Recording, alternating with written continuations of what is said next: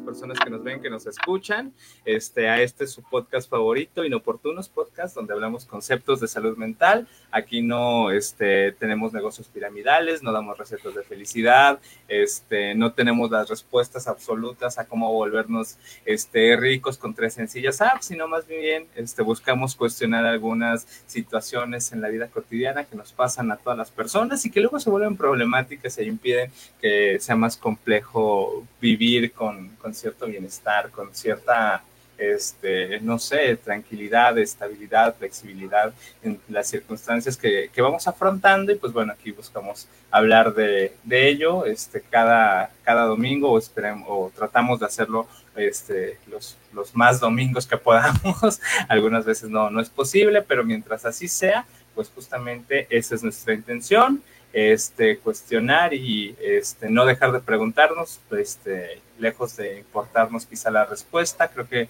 las preguntas, hacernos más preguntas, este, y preguntas a veces más complicadas es un poco la intención de este podcast. Ya saben, David Díaz, Jorge López, este, conversamos a lo largo este, de casi una hora y pues también estamos abiertos a comentarios. Si alguien tiene algún comentario, alguna duda este, en esta transmisión en vivo para Facebook este, y lo quiere sacar, con gusto lo comentamos en estos episodios. Y pues bueno, el día de hoy hablar de un tema bastante, me parece bastante amplio, pero que también eh, se vuelve como tan, tan natural que a veces no lo vemos y a veces ya entendemos esta, esta especie de tendencia cultural como algo, algo normal, algo común este, que es esta especie de cultura del bienestar, en donde de alguna manera se parece que se comercializa o se busca convertir al bienestar en una especie de producto que se nos vende, al cual podemos acceder, al cual podemos este, comprar en una sencilla app o con un curso o no sé, este, suscribiéndote a las 20 mil plataformas eh, y que finalmente eso es problemático porque viene a comercializar algo que eh, debiese ser un poco común, debiese ser un poco accesible a las personas y no necesariamente un producto como que, que podamos comprar, ya sea eh, últimamente a través de Internet particularmente, pero eh, que de alguna manera viene a afectar la, propia condición humana y, que de alguna manera también tiene que ver con, y tiene implicaciones con este, cierta privatización del malestar humano. Entonces, pues de eso trataremos de hablar un poquito este, en este episodio que, me parece bastante necesario, dados las circunstancias y este, este momento en que nos tocó vivir. Este, y pues bueno, para comenzar, amigo, este, ¿cómo, ¿Cómo comenzar a hablar de esta cultura del bienestar? ¿Qué es esta cultura del bienestar o eh, cómo podríamos conceptualizarlo un poco, David? Um, no sé, eh, es, es, más amplio de lo que pudiera llegar mi expertise y creo que eh, definirlo sería más labor de un sociólogo, de un eh, experto en movimientos culturales en general, creo yo. Pero pues la tendencia que se observa en, en, en términos muy amplios es justo que en la actualidad, hace relativamente poco, las últimas par de décadas, quizás un poco menos, eh, no sabría ubicar el inicio, pero eh, existe una tendencia muy importante a vender y lucrar con el bienestar, ¿no? Eh, y es lo que decíamos hace rato, ¿no? Tiene mucho que ver con, la, con, el auge y el boom del marketing, en donde no se nos vende un producto, sino se nos venden experiencias y se nos venden emociones, y al final de cuentas todo producto con un marketing lo suficientemente competente, pues lo que busca es eso, enganchar a la persona a partir de la promesa de un bienestar o de un bien, ¿no? Entonces, eh, si bien eso es hasta cierto punto entendible, normal, digo, pues la gente compra algo porque piensa que le va a hacer bien y compramos Coca-Cola por los momentos que hay en familia y el bombardeo de comerciales de la Coca-Cola y demás, que pues nada tiene de sano para nosotros realmente la Coca-Cola, pero eh, pues el problema es cuando esto se extiende y se empieza a vender también salud, ¿no? Y se empieza a lucrar con,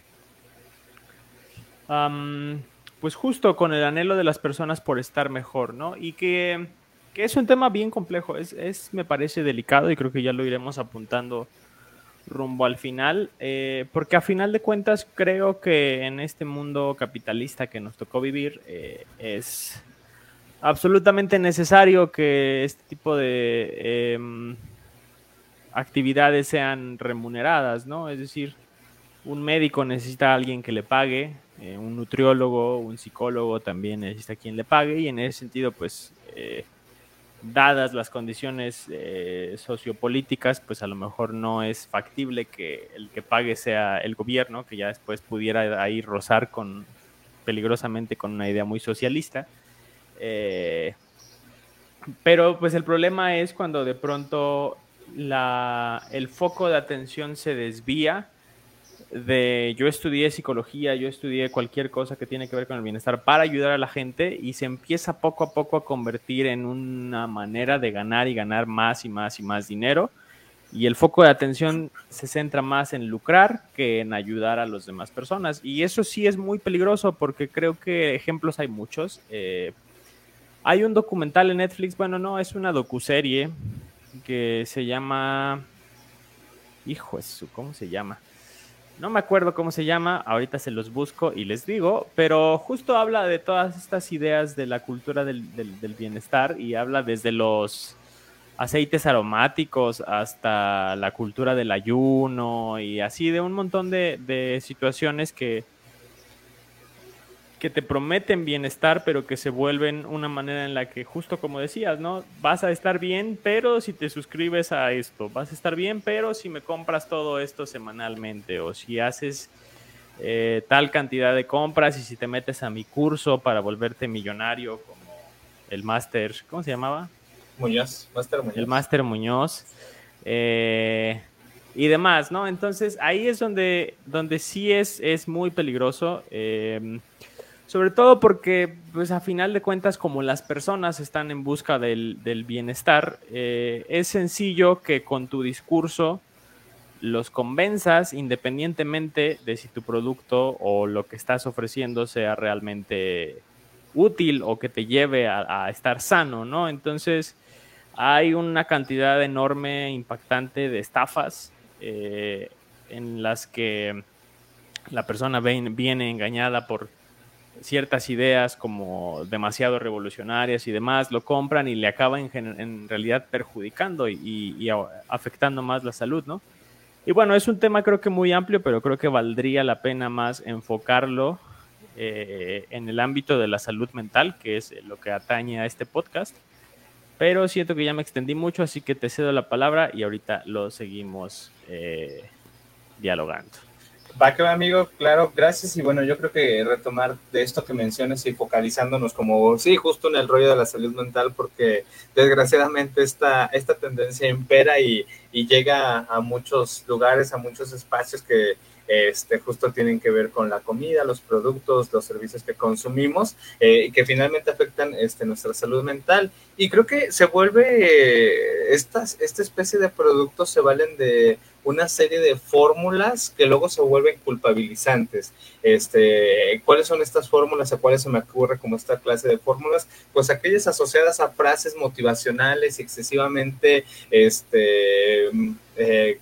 comerciales en el sentido de decirle a la persona, ah, pues si tú consumes este aceite aromático, este, o te compras este, eh, no sé, aromatizador, te darás cuenta que no hay nada posible, que no hay nada imposible, que podrás creer en ti mismo, o esta idea de no, pues si te suscribes a esto y con esfuerzo, pues podrás lograr eh, cierta, cierta mejoría en tu vida, cierta gestión y habilitación de tus emociones de una forma más adecuada, que podrás alcanzar todos tus objetivos. Y, esta especie de fórmulas, esta, esta especie de embellecimiento de eh, estas... Eh, de estos productos que nos buscan vender bienestar eh, son, me parece, sumamente perjudiciales en el sentido de que se vuelven este, culpabilizantes. Por ejemplo, no sé si este, eh, dentro de esta tendencia cultural de vender bienestar, si me dicen, ah, no, pues si te suscribes a este curso vas a ser una persona nueva, te vas a autogestionar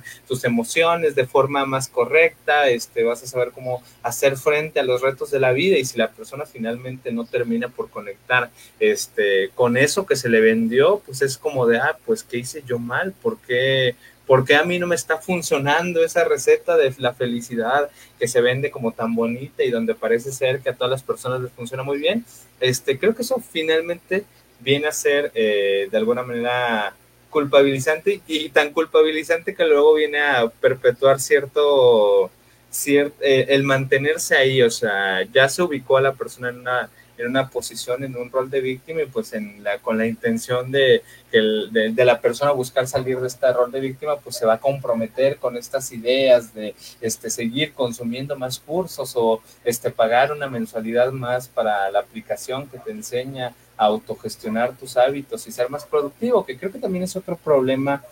eh, que sucede con esta cultura, con esta industria, con esta tendencia asociada al bienestar este, ¿Cuál es este problema? O sea, que parece ser que se busca este, fomentar una especie de producción o eh, sí, una producción desmedida en donde también dentro de estas fórmulas me parece que está mucho esta idea de tratarse a las personas, de que las personas nos tratemos a nosotros mismos como nuestras propias empresas y hay que invertirnos y entre más dinero te inviertas en ti mismo, entre más cursos te metas, entre, eh, no sé, eh, mayor, eh, mayor tiempo pases en esta clase de cuestiones asociadas al bienestar, pues vas a ser una mejor persona, una mejor empresa y vas a tener un mayor rendimiento y toda inversión se va a ver capitalizada en mejores resultados y cuestiones así que, que, que de alguna manera no creo que sea estrictamente negativo buscar eh, de alguna manera construirse como una mejor persona. Creo que lo problemático es tratarse justo bajo esa lógica productiva asociada a verse como una empresa. Yo creo que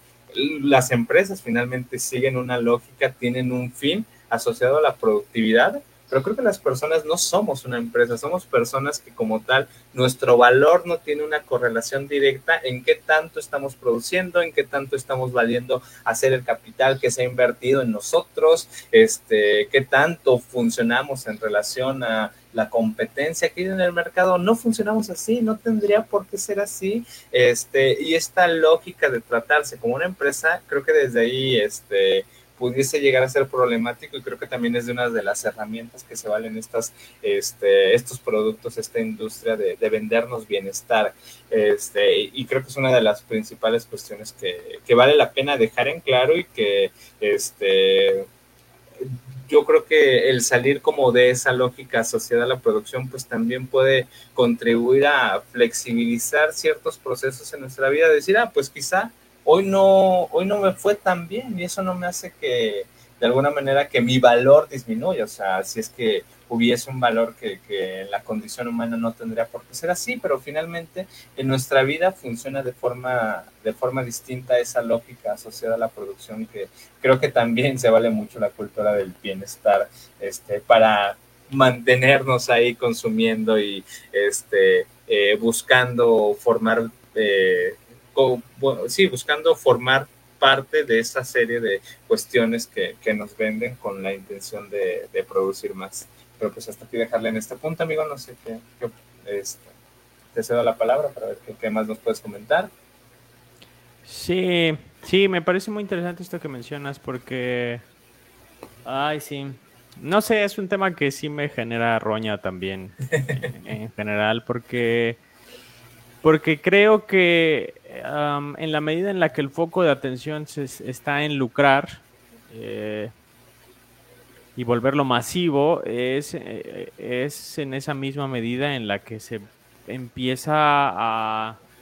despersonalizar, que se empieza a generar un discurso más radical, como decías. Creo que eso es, de las cosas que me parece más preocupantes, justamente que en en ese ánimo de vender y de garantizarle a la persona, mira, esto que yo te ofrezco es lo mejor, pues empiezan a hacer promesas demasiado irreales, ¿no? Como mencionabas, eh, y que justo aumentan la culpa cuando llego a un programa que me dicen que del 99% de los que lo prueban les funcionan, que del 99% de las veces es un dato falso, eh, para hacer la paradoja ahí pues llega la persona, no le funciona y pues obviamente no es culpa del programa, la persona de inmediato empieza a internalizar, pues algo mal tengo yo, que ni siquiera este programa que a todos les ayuda me ayuda a mí, ¿no? Entonces, sí, eso es muy delicado y creo que también en general, el problema es justo ese, que, se juega mucho con la frustración de las personas, eh, se juega mucho con la desesperación de las personas, porque pues en última instancia, un anhelo que creo que todos los seres humanos compartimos es el de no querer sufrir. Eh, y creo que eso es lo que nos hace similares a todos los seres humanos, que en última instancia pues estamos buscando no sufrir, buscando ser felices y, y en esa búsqueda de pronto, cuando nos vemos en situaciones adversas, pues cualquier palabra que venga de, manera reconfortante, cualquier eh, ápice de esperanza que nos pueda llegar por, eh, de, por fuera, pues obviamente es sencillo en un momento de vulnerabilidad depositar las esperanzas en, este tipo de, intervenciones. Y si de por sí antes, cuando eran intervenciones, no sé, por ejemplo, algunos cultos religiosos, eh, que suelen hacer eso, que también había una parte de estafa en algunos de ellos. Em, pero pues por lo menos no era tanto una suscripción, ¿no? Y ahora en cambio eh, son cultos ya no religiosos, pero sí que te acaban dejando en la ruina, ¿no? Porque muchos de ellos sí requieren de pronto inversiones demasiado fuertes o como decías tú, se puede caer en un patrón de, bueno, este no me sirvió, pero el que sigue sí, o tengo la ilusión de que pues si ya gasté, pues obviamente me voy a creer que sí me sirve. Y tú, o me fui yo. Creo que fuiste tu amigo. Bueno, ya volviste, pero estaba, fueron dos segundos, ¿no? Sí, ¿qué decía? Que sí, obviamente, pues si ya hice el gasto, pues es más sencillo que diga, no, pues es que sí me funcionó, pero a lo mejor necesito, o inclusive las propias empresas lo hacen, ah, no te funcionó al 100, es porque te falta comprar la segunda parte o te falta algo más, ¿no? Y entonces, eh, lucrar con todo eso creo que sí es, es muy, muy problemático y yo lo relaciono mucho también con el tema que hablábamos eh, hace algunas semanas de la positividad tóxica. Creo que en gran medida esa positividad es lo que se nos está vendiendo, ¿no? Se nos vende algo que anhelamos, pero que en el fondo no es tan realista, ¿no? El, todas estas discursos de eh, tómate esta pastilla y ya no vas a sufrir, toma este curso y ya vas a ser feliz toda la vida y van a tener sentido y demás, son ideas sumamente irreales porque en última instancia todos como seres humanos vulnerables y que tenemos sentimientos y emociones vamos a sufrir tarde o temprano. Obviamente podemos aprender a lidiar con el sufrimiento de una manera diferente, pero pues es que todo, todas las industrias que lucran con el bienestar no te lo venden así, obviamente porque a la gente tampoco le gusta la idea de, ay, me van a enseñar a lidiar, no, no le vas a comprar al que te diga, te voy a enseñar a lidiar mejor con tu sufrimiento, le vas a comprar al que te diga, ya no vas a sufrir, como el programa de las 3 de la mañana de Pare de Sufrir. Este, me acordé, no sé por qué. ¿Lo estabas viendo anoche, amigo? Mm, sí, es que estoy sufriendo mucho y nada, este justo, ¿no? Entonces creo que creo que ahí es donde está lo, más delicado, el, lucrar con el sufrimiento y la desesperación de las personas es lo que más roña me genera de, este tema, sobre todo porque es muy a la ligera. Eh, no, quiero caer otra vez en estadísticas, mi, mi tendencia fue decir el 90%, la gran mayoría de las personas que, venden este tipo de, ofertas ni siquiera creen ellos mismos en lo que están vendiendo eh, o, se, o se autoengañan en decir, ay, sí, yo ya no sufro, ¿no? Con esto, cuando pues en realidad todo ser humano sufre en última instancia, pero pues aún así lo venden de esa manera y lo venden de manera tan convincente que lo único que acaba generando es más daños a la persona. Entonces, Sí, es muy delicado, es muy, muy delicado y creo que hay... Lo que más también me preocupa es que justamente todos estos mensajes lo que acaban haciendo es alejar el foco de atención de una salud mental más plena y más verdadera, en donde pues desafortunadamente en la actualidad los psicólogos estamos perdiendo terreno ante los coaches de vida, ante todos los que hacen pláticas motivacionales, ante toda esta cultura del bienestar que tiene todo menos bienestar en ella, ¿no? Pero aún así, como su marketing es más potente en este mundo loco, pues el que tiene mejor marketing es el que gana, no el que ofrece mejores servicios. Entonces, pues sí, es, es sumamente desafortunado y creo que tenemos mucha chamba nosotros como psicólogos para tratar de llevar la salud mental, que aunque es más incómodo el escuchar eh, esto que mencionaba, pues no por eso deja de ser importante. Creo que es la mejor apuesta que podemos hacer para de verdad cambiar las condiciones sociales y eh, las condiciones del bienestar general de, la, de los seres humanos, ¿no? Pero bueno, ya me extendí mucho, te toca. Va, que va, amigo, gracias. Me surgen dos, particularmente dos ideas, a ver si no se me va la segunda después de mencionar la primera, con, esto que mencionabas. Creo que, eh, eh, primero, eh, esta serie de tendencias buscan de forma desmedida plantear respuestas sencillas este, a cuestiones profundas, cuestiones que requieren este, cierto, mirarlas con cierto detalle, dedicarles tiempo, este, y creo que en esta especie de respuestas sencillas es como de, ah, en tres sencillas aplicaciones te vamos a solucionar la vida, o con tres sencillos conferencias motivacionales en tu vida, pues vas a ser una persona diferente. Este, y esta clase de, de respuestas que buscan solucionar eh,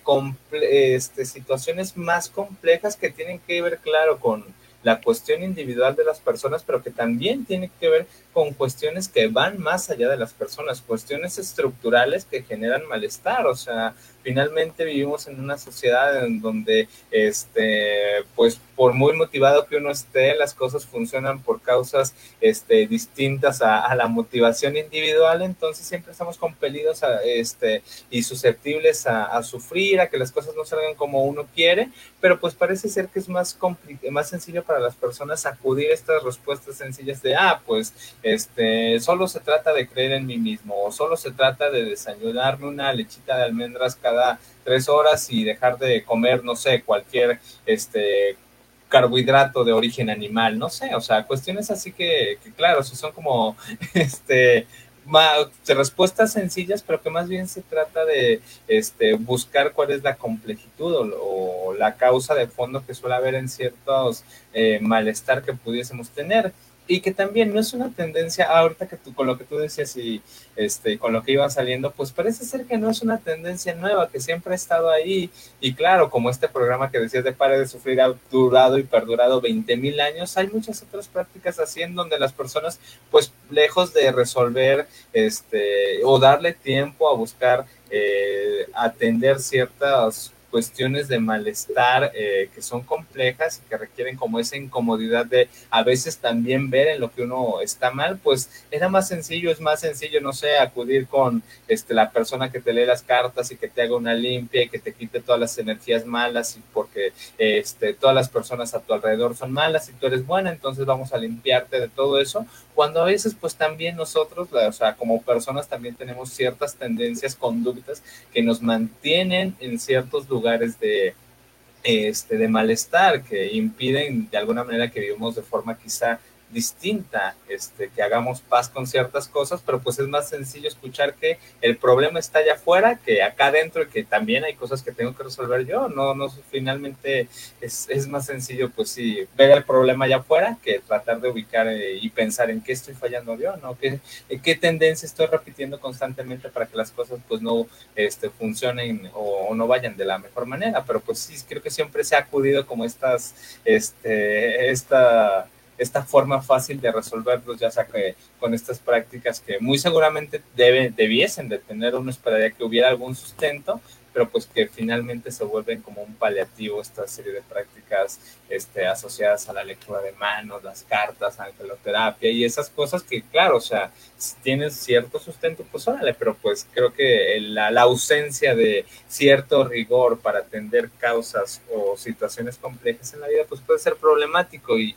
desgraciadamente estas prácticas han mutado, han evolucionado a este, una cosa más horrible que son, claro, estas, este, a convertirse de, no sé, comercios locales a una gran industria internacional en donde justo pues ya se vende eh, el bienestar de forma muy, muy cañona, muy complicada. Yo creo que pues esta mutación es problemática y como lo decías, hay mucha chamba en ese sentido de buscar, cuestionar esta clase de prácticas en torno a eh, lo que tenga que ver con la salud humana, con el bienestar emocional. Entonces, pues ahí está la chamba y creo que también una de las chambas es no caer en eso, porque desgraciadamente es terrible ver cómo personas con cierta formación, que tenían cierto rigor en busca de tener eh, mayores ingresos económicos, pues terminan formando parte de esto. Yo creo que también eh, debiese ser un acto muy digno el resistirse ante ello, porque pues atenta, me parece en muchos casos, contra lo que uno busca fomentar, que es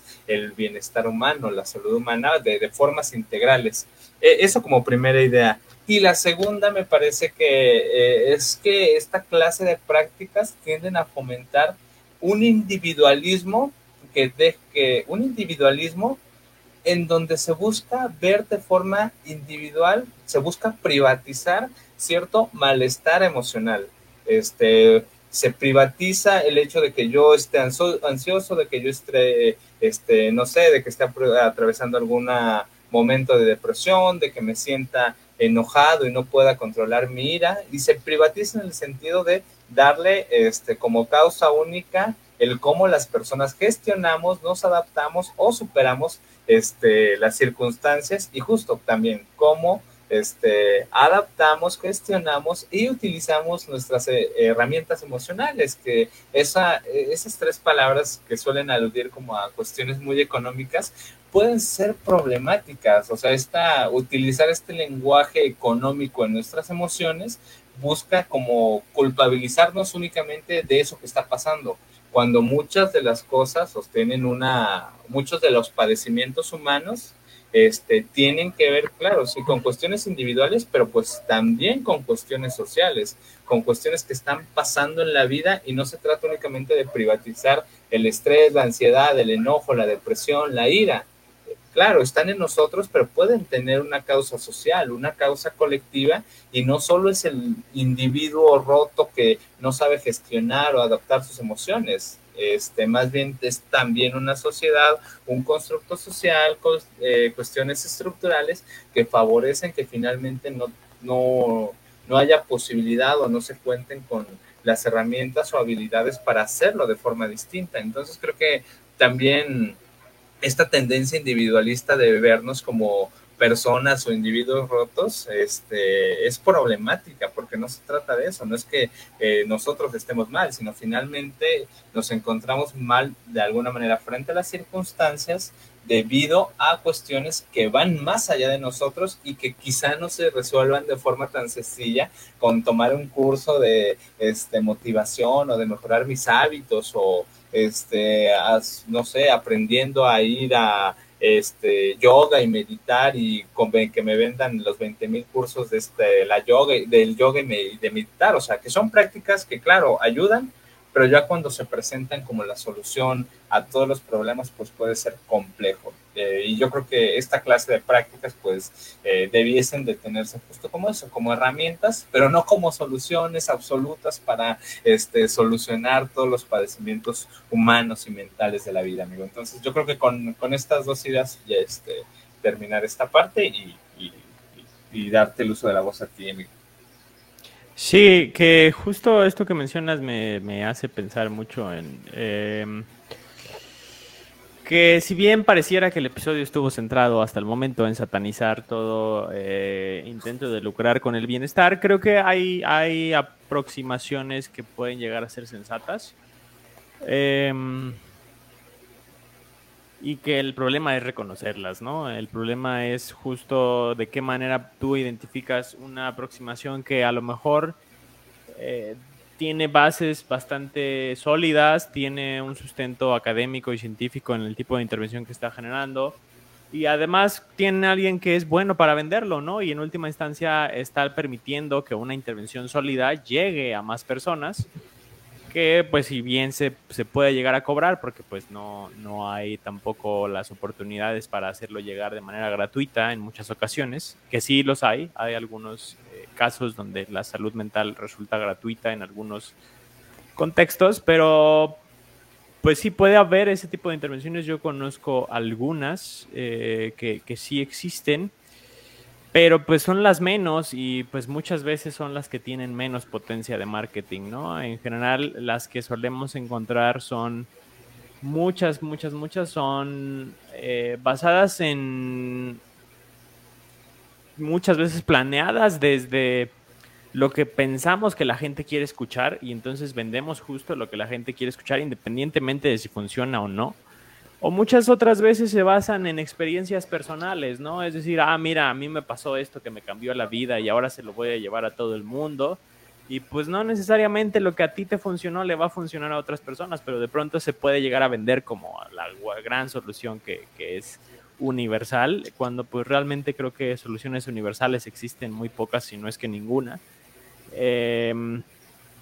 y pues ese es uno de los principales problemas, pero creo que sí existen, sí existen algunas aproximaciones y, creo que en última instancia también la idea no sería venir a satanizar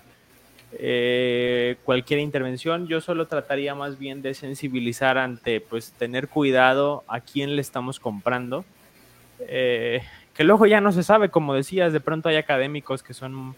gente muy seria que pues le gana el hambre o le ganan las ganas de, tener más ingresos y acaban vendiendo prácticas de dudosa procedencia, ¿no? También puede llegar a pasar, pero muchas otras veces con el, simplemente, el simple hecho de ver qué es lo que se está vendiendo y quiénes son y cuál es el tipo de discurso que traen, cuando es un discurso muy... Eh, pues sí, muy eh, enfocado en vas a librarte del sufrimiento, ya no te va a pasar nada, como cosas muy radicales, pues ahí sería bueno planteárselo dos veces, ¿no? Y pues confiar más en intervenciones de personas pues más serias, ¿no? Creo que sí existen eh, casos de psicólogos con buena formación, con buenas bases que, hacen este tipo de intervenciones e inclusive, por ejemplo, eh, ahí eso que mencionabas creo que también vale la pena eh, profundizarlo un poco. Eh, la meditación en particular, el yoga no estoy tan seguro. El yoga, pues sí, obviamente eh, puede llegar a tener sus eh, beneficios, supongo.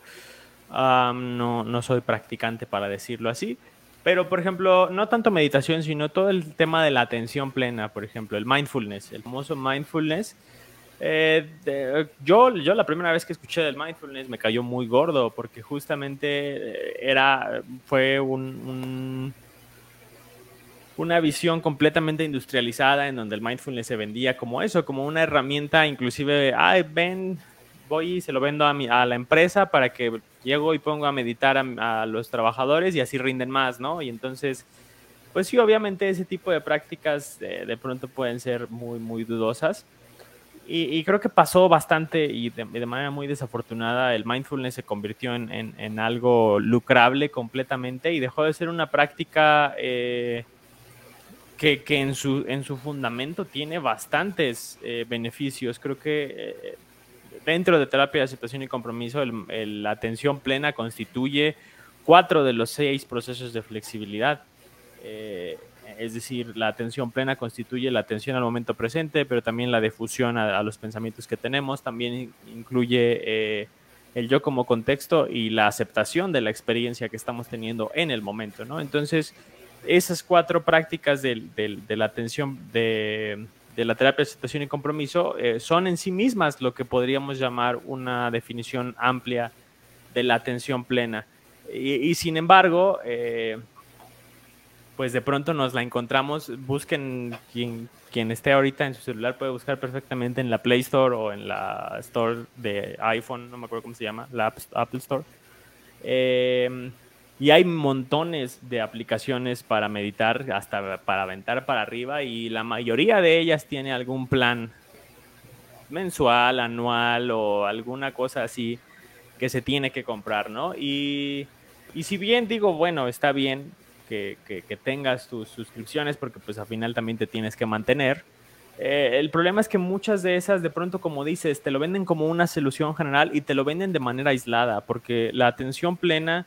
por sí sola no hace nada. Es decir, tú te puedes conectar lo que quieras con el momento presente, pero si no tienes un motivo, si no tienes una dirección, si no tienes un lugar al que apuntar, una filosofía de vida o demás, desde dónde apuntar, pues la atención plena termina siendo nada más una herramienta que te permite estar mejor, pero no te permite dirigirte hacia un lugar más, eh, adecuado. Entonces, en ese sentido, creo que sí es muy complejo. Em, inclusive prácticas sólidas como es la atención plena, la investigación al respecto es muy, muy robusta. La atención plena bien utilizada y bien encaminada puede ser una intervención que favorece en la gran mayoría de, las de, las, de lo que nos aqueja como seres humanos y aún así viene a ser ridiculizada y simplificada en aplicaciones que lo único que buscan es vender y termina siendo demasiado deprimente. En, en lo particular me, me, resulta demasiado deprimente porque, porque termina desprestigiándolo, ¿no? ¿Cuántas personas después no van a querer atender, eh, atenderse en este tipo de contextos? porque probaron una aplicación que les aseguraba que les iba a resolver la vida con unas meditaciones que muchas veces son meditaciones todas pichurrientas. Eh, y pues resulta que no le funcionó y esa es la impresión que queda de lo que es la atención plena o de lo que es eh, este tipo de prácticas, ¿no? Entonces, y lo mismo pasa con la psicología, creo que existen muchos psicólogos también, desafortunadamente, que venden cosas que carecen de mucho sustento o que de pronto pueden llegar a ser, eh, sí, muy dudosas. Eh, así de bote pronto, hace poco, ya no he sabido nada, pero está toda esta onda de la terapia de premisas y un montón de modelos terapéuticos, pseudo modelos terapéuticos que no cuentan con suficientes bases sólidas ni a nivel empírico, ni a nivel eh, epistemológico, ni filosófico, ni nada. Entonces, pues sí, es, es preocupante, es preocupante porque, porque lo que genera es justo que no sabemos en quién confiar, ¿no? No sabemos no, no les vamos a decir ya no le crean a nadie y quédense así como están, no busquen mejorar porque los pueden estafar, pero pues también como les decimos a quién sí le haces caso y a quién no, entonces sí es, es delicado, ya me deprimí más, pero bueno, mejor ya te cedo la palabra. que va, amigo, mira, con esto que eh, justo hace ratito en tu primera intervención, justo pensaba en, en, esta terapia de premisas que las personas que nos ven, que nos escuchan y que no saben del tema, es un movimiento terapéutico que había surgido aquí en este, San Luis Potosí, sí fue muy particular, no de aquí, amigo, ¿no? En donde, pues sí, era un enfoque que se presentaba como muy novedoso, como muy te voy a resolver todo, y a la hora de que uno quería profundizar por cuenta propia, se encontraba contra este, el problema de, ah, pues es que no hay bases teóricas y si quieres conocer las bases teóricas, métete a mi curso ah, no, es que tengo una duda de este, dónde buscar más información sobre el enfoque. Ah, métete a mi curso, págame y pues ahí te digo cómo está el rollo. Y, y que pues uno decía, ok, o sea, este, de algo, creo que también esta es una tendencia muy, muy complicada, el hecho de comercializar y también este, utilizar de esa manera la producción del conocimiento que claro, si de alguna manera fuese el descubrimiento o el desarrollo teórico de una nueva este, corriente para entender la condición humana, pues órale, pero pues finalmente era este, una construcción muy espectacular, muy del espectáculo de, ay, pues esto, esto va a resolver todo. Entonces,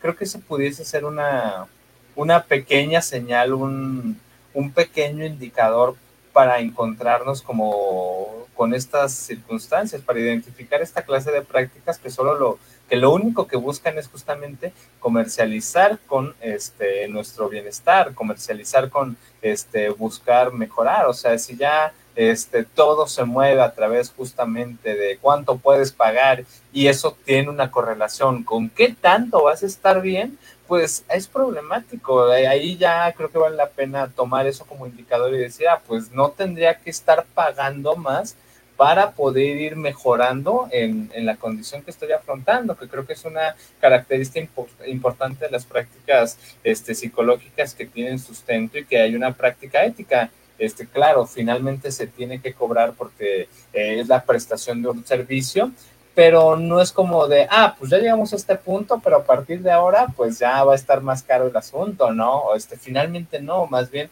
ahí se van abordando las circunstancias en relación a el propio avance de las personas y no tiene que ver con el invertirle mayor ingresos económicos o cuestiones así. Entonces creo que eso pudiese ser eh, de alguna manera un indicador interesante para identificar esta clase de, malas prácticas y, y que también me parece ya hemos hablado de, la ética en algunos otros episodios, pero me parece una posición este, muy falta de ética, en donde justamente en relación a qué tanto se puede invertir, este, se va a poder mejorar o se va a poder avanzar en el padecimiento que las personas estén afrontando, cuando pues no, no debiese ser así. Eh, Ahorita que mencionabas este rollo de los discursos, creo que también eso pudiese ayudarnos a construir algunos pequeños indicadores para identificar esta clase de prácticas. Estos discursos mesiánicos de yo tengo las respuestas a todos tus padecimientos y yo tengo la receta de la felicidad y yo sé cómo, este, y con este producto milagroso todo se va a mejorar. O sea, yo creo que eso también finalmente, este, puede ayudarnos como indicador. O sea, no hay recetas mágicas que funcionen para todas las personas este, de forma este, similar, o sea, cada persona afronta de forma distinta los sucesos que le van aconteciendo y creo que también aquellas prácticas con cierta solidez, con cierta este, rigidez teórica o con eh, ciertas bases, pues nos plantearán la idea de que o sea, el padecimiento humano se aborda caso por caso y no este, darle el mismo medicamento a todo mundo y de independientemente de cómo se esté sintiendo. Yo creo que esas recetas mágicas, esos productos milagrosos, esas frases que te tienen que funcionar porque ya le funcionaron a 20 mil personas, pues no, no son el camino adecuado. Yo creo que también el, y que deshumanizan a las personas. A mí me parece ese acto muy deshumanizante porque pues si a otra persona le funcionó y a mí no me sirve, pues yo estoy mal. O sea, y, toda, toda la historia que hay detrás de mí, toda la forma y todo el simbolismo que yo tengo al respecto de ciertas circunstancias, no tiene validez porque no me funcionó esa, esa receta. Es, me parece triste, me parece muy deshumanizante esta clase de cuestiones y, y que creo que también este, este discurso, esta forma de vender ha llegado a, a la salud mental, pero creo que me parece muy un discurso de la industria de decir, ah, pues con este producto este, es el mejor y este va a solucionar todos los problemas y que des, pues esta clase de discursos invadieron la vida pública y pues ahora tenemos como muy, eh, muy, muchos discursos populistas en donde se plantean respuestas simples a problemas complejos y lo peor de eso es que ahora ese discurso ha llegado este, a la condición humana, entonces pues eh, creo que eso también pudiese ayudarnos a identificar un poquito esta clase de cosas. Eh, finalmente, para terminar con, con esta intervención, amigo, este, coincido con eso. No se trata de, satanizar y ver todo lo malo que luego nos pasa mucho en, este podcast donde buscamos ser muy críticos. Claro, creo que siempre hay que, hay que ser críticos, pero no se trata en este caso de, satanizar este, algunas herramientas que son eso, herramientas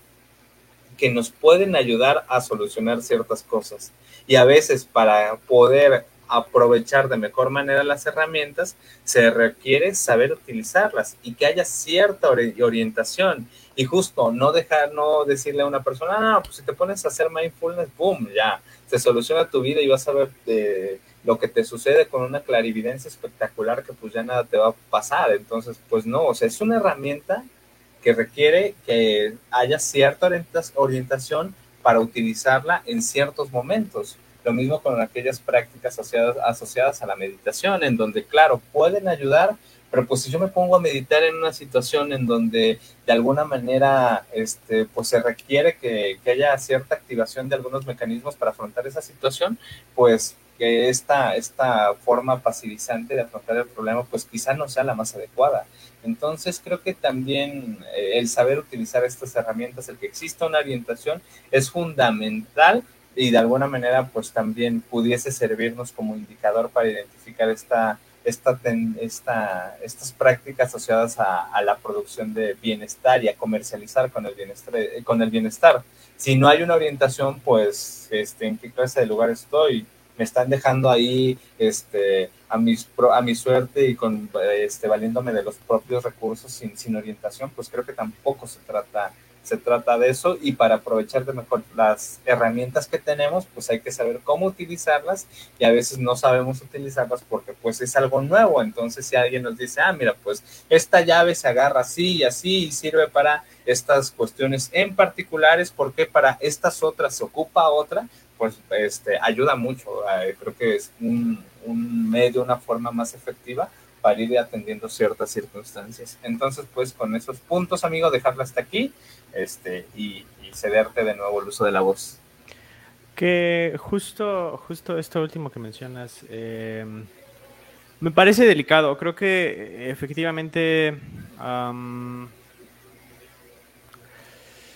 es, es verdad que muchas prácticas requieren de un acompañamiento y que potencializarlas puede ayudar bastante y que de pronto el problema es justo que, la, que, que, se venden sin acompañamiento y se venden como la solución a todos los problemas, ¿no? Pero en última instancia creo yo también que sí hay opciones autodidactas que son sin acompañamiento que pueden generar cierta cantidad de mejora o ayuda a las personas en ese sentido, el simple hecho de generar una psicoeducación lo suficientemente eh, adecuada, en donde le enseñas a la persona eh, para qué sirve la meditación, para qué sirve el mindfulness, de qué maneras te puede ayudar y, le vas dando pautas de la práctica. Eh, yo he visto muchas intervenciones bastante útiles que son autodidactas completamente y que pueden ayudar en ese sentido. Creo que la línea no estaría justo en la falta de personalización en el sentido de, que no sea, no creo que la única solución que tengamos sea eh, la práctica uno a uno eh, de psicoterapia. Creo que en muchos casos es absolutamente necesaria. Eh, hay problemáticas que de pronto traemos tan enraizadas que requieren del acompañamiento de alguien que pueda ofrecernos una perspectiva diferente para movernos del lugar, definitivamente. Y claro que siempre invitar a las personas a acercarse a un proceso psicoterapéutico, creo que independientemente de la faceta de la vida en la que se esté, creo que es una gran apuesta, siempre y cuando sea con un terapeuta eh, lo suficientemente competente, claro está. Pero también creo que eh, de pronto, en términos de simples de matemática, no nos alcanzan los recursos, no somos muy pocos terapeutas para la cantidad de personas que requieren de la ayuda y creo que muchas veces eh, intervenciones que puedan ser más masificables, más, sí, más llevadas en masa, pueden llegar a ser muy útiles para problemáticas sencillas o para entrenamiento en habilidades que puedan después tener un impacto eh, grande en las, en las personas, pero pues nuevamente creo que lo que más conflicto me genera de este tema es que las intervenciones serias, bien fundamentadas y con suficiente rigor se disuelven entre tanta intervención pseudocientífica, entre tanta intervención basada en una experiencia personal y que lo único que tienen de bueno es la persona que les hace el marketing, ¿no? Eh, no la intervención en sí misma. Entonces ahí es donde genera el mayor conflicto. Eh, estoy de acuerdo en, en todos los demás puntos que mencionas con respecto a, los focos rojos que nos pueden hablar de una intervención. Y creo que ya para ir cerrando, eh, pues la invitación a las personas es pues tratar de, ser muy conscientes al momento de elegir qué, qué tipo de intervención, qué tipo de herramienta o ayuda voy a recibir eh, y, y, por cuál estoy dispuesto sobre todo a pagar, ¿no? Que independientemente del pago monetario, de pronto una mala intervención puede tener otro tipo de costos, ¿no? Eh, a nivel de salud física y mental. Entonces, pues sí, tener mucho cuidado con eso, eh, tratar de informarse lo más que se pueda del tipo de intervención al que está accediendo y de preferencia buscar a los expertos y profesionales del, ámbito específico. Eh, mil veces preferible ir con un psicoterapeuta con formación mínima de maestría, si no es que de doctorado o de, amplia experiencia que ir con un coach motivacional, mil veces mejor ir con un nutriólogo certificado por una universidad seria que ir con un coach de los que van también en los gimnasios y demás. Eh, entonces, eh, sí, ¿no? Tratar, tratar de, llevar nuestra, nuestra búsqueda de ayuda a los profesionales. Desafortunadamente, la realidad es que en muchos casos no resulta accesible. Eh, hay, pocos en ocasiones, las tarifas de por sí también pueden llegar a ser elevadas, pero pues tratar de acercarse a, los espacios que, que, les sean posibles y tratar de, informarse antes de tomar una decisión de este tipo. Ah, en general, también yo creo que sería prudente decir que no, no es prudente, valga la redundancia, eh, pretender depositar todas nuestras esperanzas en un curso, en una intervención o en algo que encontremos en línea.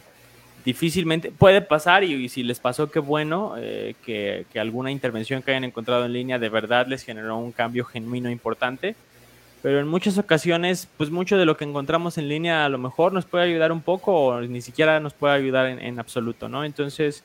pues sí tener cuidado, tratar de seleccionar los más eh, creíbles y confiables y no depositar al 100% nuestras esperanzas en este tipo de intervención y en caso de requerirlo, de considerarlo así, acercarse a profesionales de la salud competentes que les puedan orientar de una manera más completa, ¿no? Y que no les den respuestas fáciles, sobre todo, que les den la respuesta incómoda, que a veces es, pero pues muchas veces así funciona, ¿no? Eh, para nosotros es fácil entender que si me lastimo me tengo que echar agua oxigenada o mertiolate o lo que sea en la herida, aunque va a arder, lo mismo pasa con este otro tipo de sufrimientos, ¿no? Hay que también entender que van a requerir un cierto nivel de incomodidad y que cualquier discurso que diga que no, lo, que no va a haber incomodidad y que lo van a resolver de la manera más sencilla, cuidado ahí, ¿no? Entonces, pues nada, creo que eso sería a nivel de mis conclusiones y pues te cedo la palabra para ya ir cerrando este episodio. Perfecto, amigos, sí, yo creo que eh, eso que, mencionas al final me parece sumamente interesante, que creo que es este, una, una apuesta que han sabido aprovechar muy bien esta serie de, de prácticas este, que comercializan con el dolor humano, esta tendencia a decir, ah, pues yo te voy a sacar de todo sufrimiento y con esto que vas a aprender acá, pues no vas a sufrir. Y, pues finalmente creo que es inevitable a veces afrontar cierto sufrimiento, que algunas cosas duelan, que algunas cosas incomoden para justamente construir algo en relación a ello. Y desgraciadamente, y creo que también es una tendencia muy humana, ya lo decías tú, buscar evitar el dolor. ¿A quién le gusta sufrir? Pues finalmente es complejo y desgraciadamente la, esta industria que comercializa con el bienestar, pues se vale de ello, pero pues también creo que ayuda a quizá a ubicar ciertas prácticas serias el pensar de que pues algunas cosas requieren doler, algunas cosas requieren mucho tiempo para solucionarse o algo más de tiempo o no solamente basta con una, dos semanas para solucionar cuestiones que vengo arrastrando toda mi vida. Y hemos hablado de, sí, claro, el costo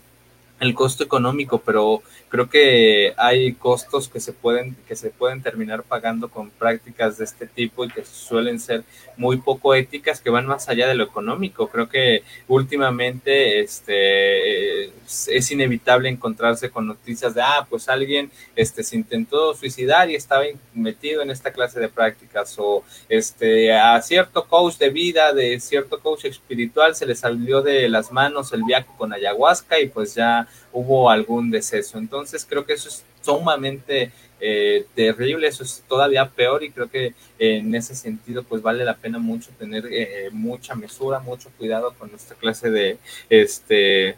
de pues cómo, cómo llamarlo, de esta clase de prácticas poco éticas que comercializan con la, la condición humana y pues que pueden terminar con en, sucesos en donde se termine este, pagando un costo más que, el económico. Entonces creo que eso vale la pena tenerlo eh, siempre en cuenta y pues aquí muchas veces es, es, inevitable afrontar cierto sufrimiento para construir una mejor visión del mundo. Y pues también si la práctica en la que estoy en la que me estoy metiendo me dice que pues ya no voy a sufrir en la vida, que todo lo voy a ver de forma bonita y que todo va a ser positivo, pues yo creo que vale la pena cuestionarlo porque pues este finalmente solamente buscar ver una parte de la vida porque la vida está este, llena de este altibajos o situaciones que nos pueden generar dolor y eso es parte de la vida misma. Entonces, pues vale la pena cuestionar esta clase de cosas en donde todo se plantea como positivo, agradable y, y pues que desgraciadamente a veces no se tiene la, la, práctica ética para llevarlo de mejor manera. Y pues bueno eso eso a manera de conclusión. Ya lo demás este lo mencionaba como en esta especie de red flags amigo. Y pues yo creo que con eso ir terminando el episodio del día de hoy que esperemos haya sido este eh, de utilidad que pueda haber servido para las personas que nos vieron, que nos escucharon. Sí, pues ya, creo que no hay mucho más que agregar, nada más como dato cultural, el documental de Netflix se llama Para bien o para mal, por si lo quieren ver, está padre, eh, es en términos más generales, casi poco es sobre salud mental, pero todo el resto de la industria eh, del bienestar queda bastante reflejada en ese documental. Está interesante por si lo quieren revisar. Segunda recomendación del episodio. Y pues nada, eh, si les gustó, si les quedaron algunas dudas, también nos lo pueden hacer saber. Si les gustó, pues compártanlo, denle like. Este, síganos para estar atentos a lo que seguiremos publicando. Les avisaremos de qué hablamos la siguiente semana, pero pues por lo pronto estén al pendientes en nuestra página y si no se escucharon el episodio completo, pueden irse, lo van, pueden ver más tarde aquí mismo en Facebook o en estos días en Spotify. No he terminado de subir los episodios de Spotify porque, pues la verdad, estoy apenas en etapa de recuperación de lo mucho que me maltrató mi maestría. pero, pero ya los me voy a disciplinar para que ya quede. Y pues nada, eh, yo fui David Díaz, como siempre. Nos acompañó Jorge López y esto fue un episodio más de Inoportunos Podcast. Hasta la próxima.